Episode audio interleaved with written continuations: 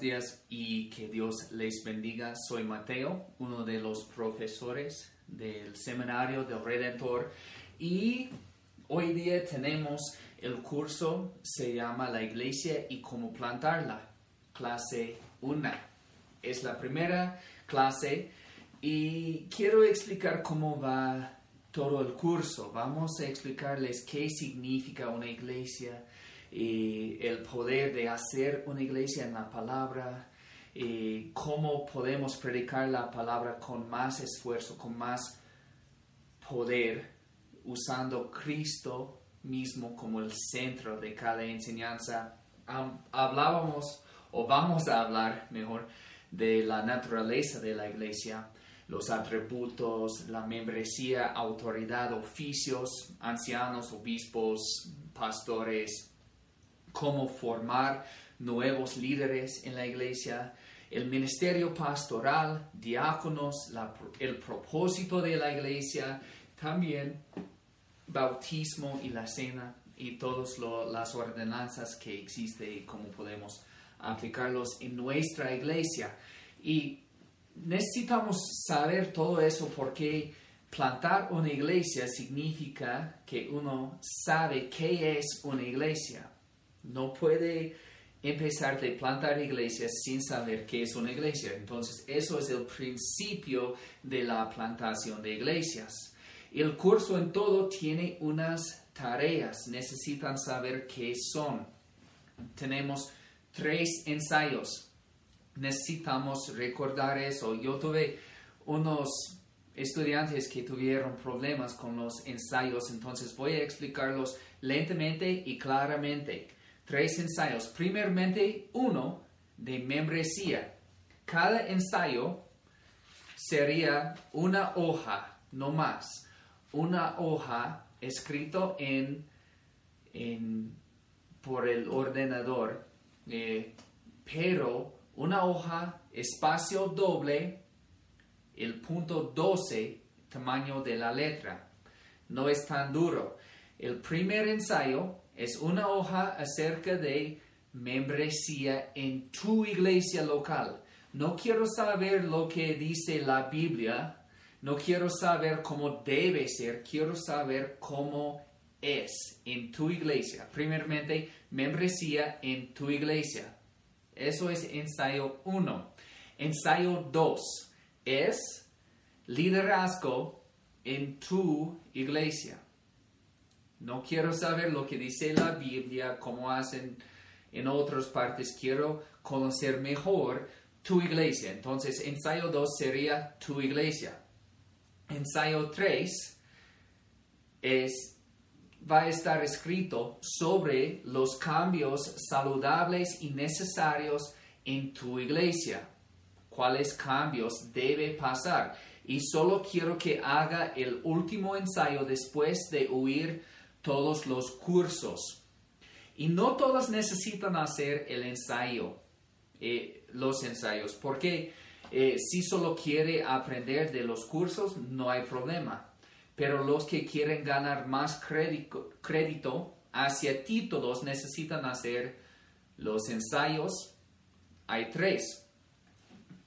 Y Lectura, tenemos lectura de un libro, se llama Membresía, que está incluido en el curso en la forma PDF. También tenemos un libro de audio ya grabado de membresía, entonces si no quiere leerlo o si tiene dificultad con leer, puede oír el libro ya leído para ti, para ayudarle. Y también en cada curso, cada, cada clase que tenemos, hay preguntas que necesitan contestar. Si está haciendo eso en un instituto personal, puede hacerlo con el, el maestro del instituto. Pero si está tomando el curso digitalmente, en línea, por el internet, necesitaría contestar cada pregunta del maestro y en, la plataforma. Usamos Facebook a veces y otras cosas. Necesitaré contestar cada pregunta. Pero muy importante, necesita también interactuar con las respuestas de los otros estudiantes. Y si, por ejemplo, yo tengo una pregunta, eh, eso es un ejemplo solo. ¿La cena le da gracia? ¿La cena puede salvarte? Y un estudiante dice, sí, sí, tiene todo el poder, solo necesita tomar el vino y comer el pan y estás bien. Otros estudiantes necesitan venir enfrentando a ese estudiante para que, hay, para que haya discusiones saludables, pero es muy, muy importante tener debates entre los cristianos para saber mejor, porque las ideas vienen afilando, afinando uno al otro y podemos saber más y poder articular y comunicar la verdad mejor con debates en nuestro curso. No es mal tener debates. Entonces quiero eh, respuestas y al fin del curso tenemos un examen final que estaría cerca de la lectura y también de, de los videos que estamos haciendo. Entonces eso es la tarea. Eh, no es mucho, uno podría sentarse y hacer todo en un día sin problema. Solo necesita ver todo el curso, leer todo el libro y contestar las respuestas, escribir los ensayos y hacer el examen final y ya tienes terminado el curso, la iglesia y cómo plantarla. Y para plantar una iglesia, como dije, necesitamos saber qué es una iglesia y qué, por qué nos importa. Y ese curso va a ayudarle si está plantando una iglesia o si ya tiene una iglesia pero necesita empezar de nuevo o tratar de ayudar la iglesia en crecer. Eso va a ayudarles, ayudarles todos. Porque entender que Dios quiere de una iglesia va a ayudar a la iglesia en ser más fiel. Y a veces la gente piensa, ¿por qué me importa estudiar qué es una iglesia? Yo sé qué es la salvación, pero la iglesia y salvación, la iglesia y el corazón de Dios están unidos tantos. Y por eso, para mostrarle eso, voy a enseñar Mateo 16, versículo 13 a 18. Y vamos a estudiar unos versículos para entender mejor lo que la Biblia dice acerca de la iglesia, porque es tan importante. Mateo 16, versículo 13 a 18 dice, cuando llegó a la región de Cesarea de Filipo, Jesús preguntó a sus discípulos, ¿quién dice la gente que es el Hijo del Hombre? Le respondieron, unos dicen, que es Juan el Bautista, otros que Elías y otros que Jeremías y uno de los profetas. ¿Y ustedes? ¿Quién dicen que soy yo? Ustedes. Tú eres el Cristo, el Hijo de Dios viviente, afirmó Simón Pedro. Dichoso tú, Simón, hijo de Jonás, le dijo Jesús, porque eso no te lo reveló ningún mortal sino mi Padre que está en el cielo. Yo te digo que tú eres Pedro, y sobre esta piedra edificaré mi iglesia. La iglesia. Y las puertas del reino de la muerte no prevalecerán contra ella. ¿Contra quién? La iglesia. Entonces, podemos aprender mucho solo de los dos versículos últimos o solo el 1, versículo 18, porque aprendemos a quién pertenece la iglesia, a quién. Jesús dijo, edificaré mi iglesia. ¿A quién pertenece? A Jesús. Muy importante saber. ¿Y quién hará la iglesia? Jesús dijo, edificaré yo mi iglesia. ¿Y sobre qué va a edificar la iglesia? sobre la verdad que, que Simón Pedro dijo. Dichoso tú, Simón, hijo de Jonás, porque eso no te lo reveló ningún mortal, sino mi Padre que está en cielo. ¿Qué? ¿Qué está revelado? Que Jesús es el Cristo, el Hijo de Dios viviente. Versículo 16. Bueno, entonces necesitamos pensar en eso, porque realmente la iglesia pertenece a Jesús, está construido por Jesús y está fundado sobre el hecho de que Jesús es el Cristo, el Hijo de Dios viviente. Y yo tengo problemas en mi vida y, muchas veces tengo tantos problemas que tengo que elegir entre los problemas más profundos y más chiquitos para, para atacar el más grave, primeramente. Y una iglesia también tiene problemas. Pero, ¿qué problema sea el peor por una iglesia? Y podemos saber eso solo de ese versículo.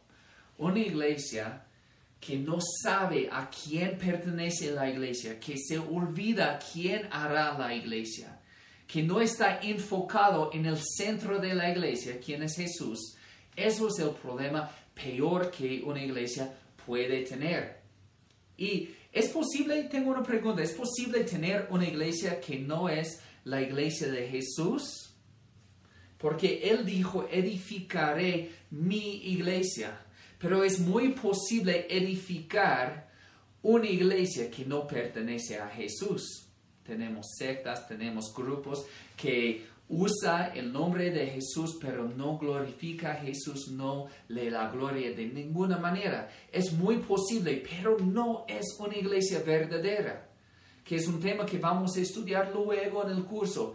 Pero también es muy posible, es muy, muy posible edificar una iglesia con la idea de Jesús, pero no con Jesús es muy importante saber eso porque van a ver iglesias llenas de personas, pero sin Jesús. Porque es más fácil atraer la gente con otras cosas, con promesas de dinero, con promesas de salud, con comida. Puede hacer una iglesia con comida fácilmente. Solo necesita dar un plato después de cada culto y gente va a venir pero yo estaría edificando mi iglesia. Yo quiero que Jesús edificará tú o su iglesia. Eso es la diferencia. Nuestra meta no es edificar nuestra iglesia, es que Jesús edifica su iglesia. Y necesitamos pensar, y vamos a estudiar más luego, pero necesitamos pensar qué pasará ¿O qué pasa cuando una iglesia se muere? ¿Qué pasa? ¿Es porque no era tan chévere? ¿Es porque... ¿Por qué? Usualmente es porque falta de dinero. Realmente una iglesia solo se muere cuando Jesús no está allá. Y hay advertencias, amenazas de eso en Apocalipsis. Jesús está mismo está explicándoles que sea muy posible perder la luz de una iglesia.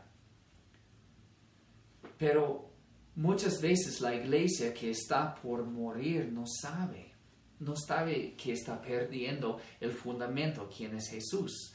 Y el curso 3, 4 y 5 va a ayudarnos en saber todo eso. Pero una iglesia sin Jesús no siempre falla, no siempre muere. Muchas veces una iglesia sin Jesús crezca.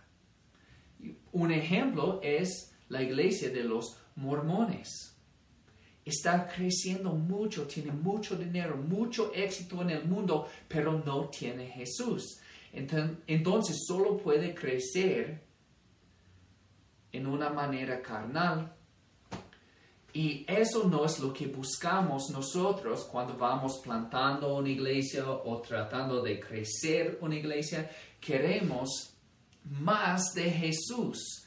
queremos más discípulos de Jesús. Entonces no debemos empezar de plantar una iglesia con la meta de solo crecer en números y éxito, éxito del mundo, que es más fácil que ser fiel. Pero Jesús dijo, edificaré yo mi iglesia. Y Él puede, si somos fieles a lo que Él dice es una iglesia. Necesitamos enfocarnos en ser fieles a esto. Hechos 7:48 dice, sin embargo, el Altísimo no habita en casas construidas por manos humanos.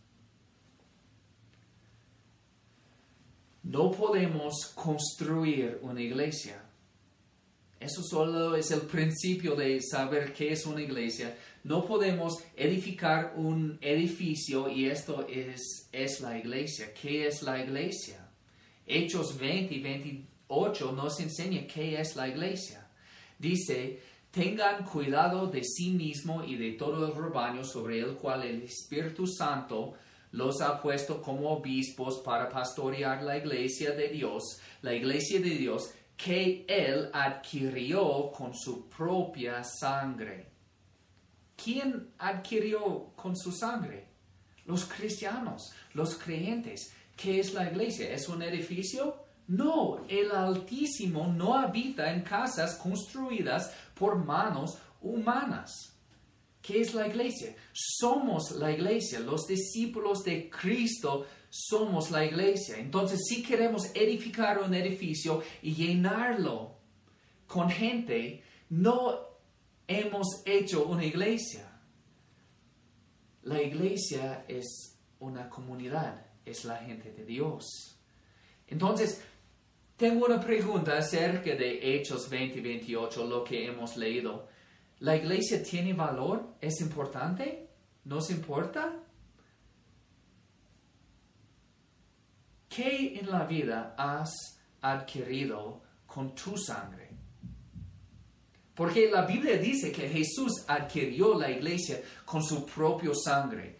En tu vida, ¿qué has adquirido con tu sangre? ¿Qué? ¿Es importante? Solo luchamos tan fuerte con algo que sea muy importante. Y, y otra pregunta que podemos aprender de Hechos 20 y 28. ¿La iglesia incluye también los incrédulos? No puede, porque dice que la iglesia es lo que Él adquirió con su propia sangre. Solo los creyentes tienen la protección, la bendición, la limpieza del sangre de Jesús. Entonces, los incrédulos no son parte de la iglesia. Estos solo son fundamentos. Vamos a estudiar cada parte más en el curso, en las clases que vienen, pero es muy importante saber. Y la meta de la cruz era solo salvarnos, solo darnos un boleto al cielo o la cruz cuando él adquirió esa gente con su propia sangre, la meta era más que darnos cielo. Por supuesto que sí. Dios quería mostrar el mundo su gloria. Podemos leer Efesios 3:10, cuando la Biblia dice, el fin de todo esto es que la sabiduría de Dios en toda su diversidad se da a conocer ahora por medio de la iglesia a los poderes y autoridades en las regiones celestiales. Dios hizo la iglesia por su propia gloria. Él quiere mostrar todo el mundo, todo su gloria por medio de qué? Dice Efesios 3:10, por medio de la iglesia. Dios tiene planes por nosotros. Y Él tiene una manera de eh, organizar y manejar la iglesia y todo está encontrado en la Biblia. Y vamos a estudiar eso durante el curso. Mateo 5, 14 dice, ustedes son la luz del mundo. Una ciudad en lo alto de una colina no puede esconderse. Mira lo que dice, no dice usted, dice ustedes, porque la iglesia no es individuo, es una comunidad, o dice aquí es una ciudad, ustedes son la luz del mundo. Y debemos pensar en eso, cómo le gusta trabajar Dios. Eh, Dios no, no le gusta usar los humanos, le gusta solo enviar sueños a las personas. No, en la Biblia, siempre cuando Él quiere predicar en una ciudad, ¿qué hace? Él envía un predicador. Cuando Él quiere hablar con alguien en el mundo, ¿cómo lo hace? Él usa un siervo que va hablando. Y cuando Él quiere mostrar la gloria su propia gloria que usa. Efesios 3 nos enseña que Él usa la iglesia. Es la manera de trabajar Dios. Y unos dicen, pero Dios puede hacerlo en una manera diferente, ¿no? Él puede hacer las cosas diferente. No necesita usar la iglesia, y yo diría, sí, Dios no necesita hacer nada. Él es omnipotente, Él es soberano, Él puede hacer lo que Él quiere. Pero la, la Biblia nos enseña lo que Dios quiere y qué quiere Dios. Él quiere dar a conocer la sabiduría de Dios por medio de la iglesia. Es lo que Dios quiere. Entonces no debemos preguntar Dios puede. Dios puede hacer cualquier cosa porque es Dios. No, debemos preguntarnos qué quiere Dios.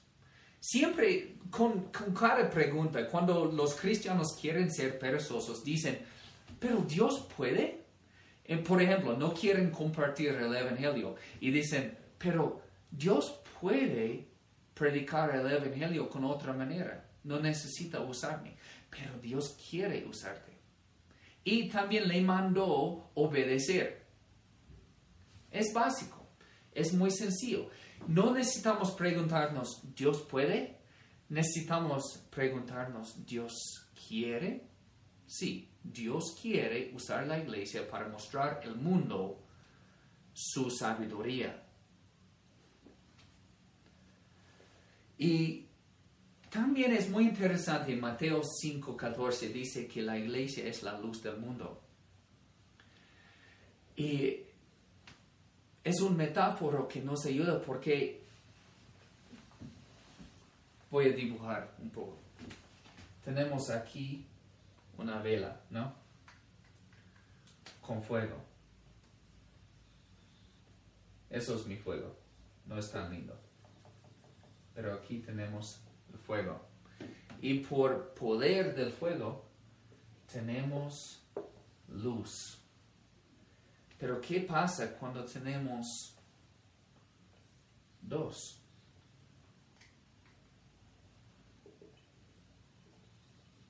Tenemos más luz. Y realmente la luz de ese fuego va a ayudar el, el otro. Van a estar unidos juntos haciendo más luz. Y la comunidad de Dios es el mismo, porque una luz no puede dar luz a todo el mundo. No tiene lo suficiente, no importa qué tan brillante es. Por ejemplo, si hay una pared aquí, la luz de los fuegos no puede cruzar la pared. ¿Qué necesitamos? Más luz aquí. Es un tema muy básico, pero hay muchos cristianos que dicen, estoy bien, estoy haciendo lo que debo hacer solo. Y no es mal trabajar solo, pero con la iglesia es mejor. Y no solo es mejor, es lo que Dios quiere que estemos juntos. Y vamos a estudiar todo eso luego, pero la iglesia es la comunidad que da luz al mundo. Y también en 1 Timoteo 3:15 aprendemos que la iglesia es columna y fundamento de la verdad. Dice 1 Timoteo 3:15, si me retraso, sepas cómo hay que portarse en la casa de Dios, que es la iglesia del Dios viviente, columna y fundamento de la verdad. Entonces, ¿qué pasa cuando una iglesia dice, la verdad no me importa? No es una iglesia. La verdad necesita ser muy importante por nosotros. La palabra dice, la iglesia es la columna y fundamento de la verdad. Y, y si queremos bendecir el mundo con la verdad, necesitamos ser columna y fundamento. Cuando todo el mundo está cayendo, está perdiendo la verdad, estamos aquí como columna. ¿Cómo funciona una columna?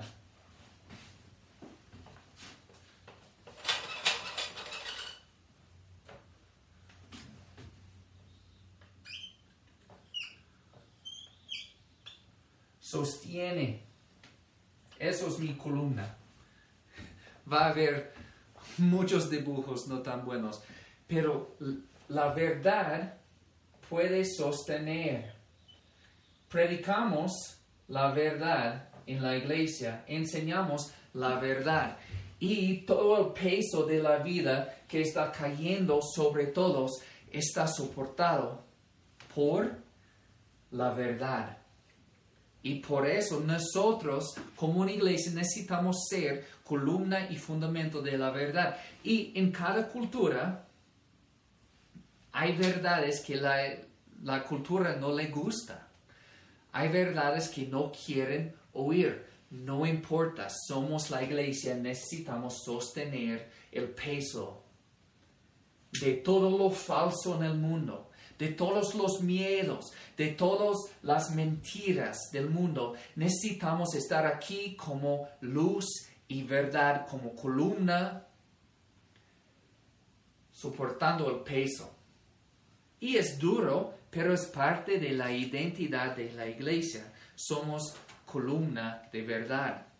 Y dice 1 Corintios 3, 16 y 17, que también la iglesia es el templo de Dios mismo, del Espíritu Santo. La iglesia, no el edificio, porque ¿qué es la iglesia?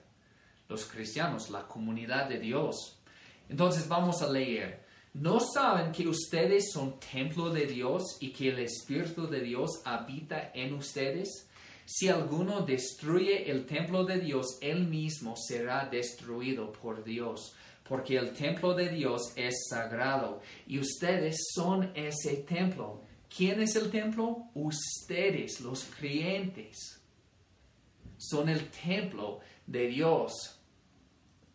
Y es muy importante porque pasamos muchos, mucho tiempo preocupado por el edificio.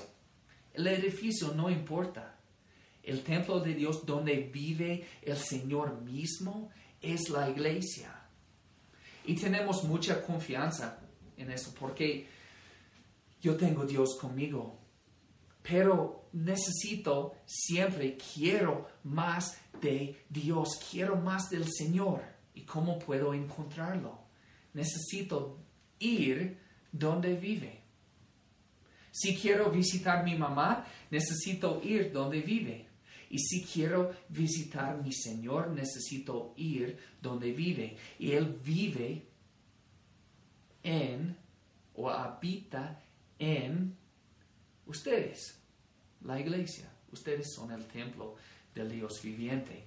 Entonces, al reunir con mis hermanos, aunque son pecadores, son molestosos, a veces son bravos, a veces son perezosos, tienen problemas, pero también tienen el Espíritu Santo dentro de ellos. Y por eso cuando visito mis hermanos, visito Dios mismo. Y cuando reúno o hago reuniones con mis hermanos, también estoy con mi Señor. Por eso la iglesia me importa tanto.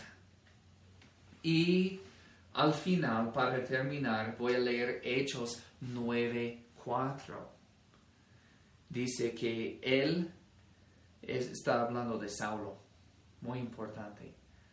Él cayó al suelo y oyó una voz que le decía, Saulo, Saulo, ¿por qué me persigues?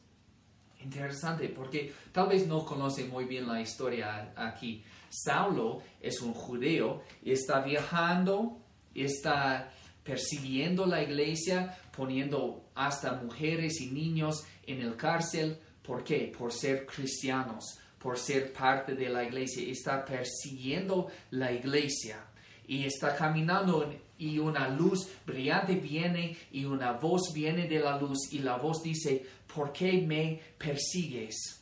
¿Y quién es? ¿Quién está hablando? Jesús.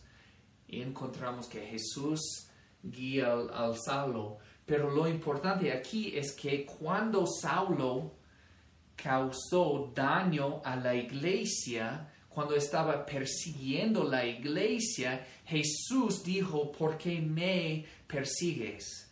Porque herir la iglesia es herir Jesús. Y recuerde eso, odiar la iglesia es odiar Jesús. Jesús se identifica con la iglesia. Y hay muchos cristianos que dicen, a mí me gusta Jesús, pero a mí no me gusta la iglesia. Jesús dice, odiar la iglesia, me odias. Es la verdad. Y, y cómo puede alguien amar un amigo y odiar su esposa? Porque también Jesús dice, la iglesia es su esposa. ¿Cómo podemos decir que a Jesús me importa tanto, soy cristiano, sigo a Jesús con todo mi corazón, pero no quiero la iglesia? Jesús va a decir, no, porque me ignora, porque me abusa, porque nunca quiere reunir conmigo. Y los, los cristianos dicen, sí, no, no quiero ignorarte, no quiero abusarte, no quiero dejar de estar contigo. Y Jesús dice, cuando no quiere estar con la iglesia, cuando abusa la iglesia, cuando ignora la iglesia, está ignorándome. Porque cuando Saulo perseguía la iglesia, Jesús dijo, ¿por qué me persigues? Bueno, hermanos, Vamos a estudiar mucho acerca de la iglesia en ese curso y vamos a crecer en el entendimiento. Obviamente los 16 cursos que tenemos o clases acerca de, de la iglesia no son suficientes. Van a tener que estudiar más y más, pero es una apertura, es un inicio que puede ayudarle en entender qué es la iglesia, cómo debe funcionar y espero que podamos juntos glorificar a Dios más y brillar más en el mundo, siendo la luz que Él quiere que seamos. Espero que todos estén benditos y que Dios les bendiga.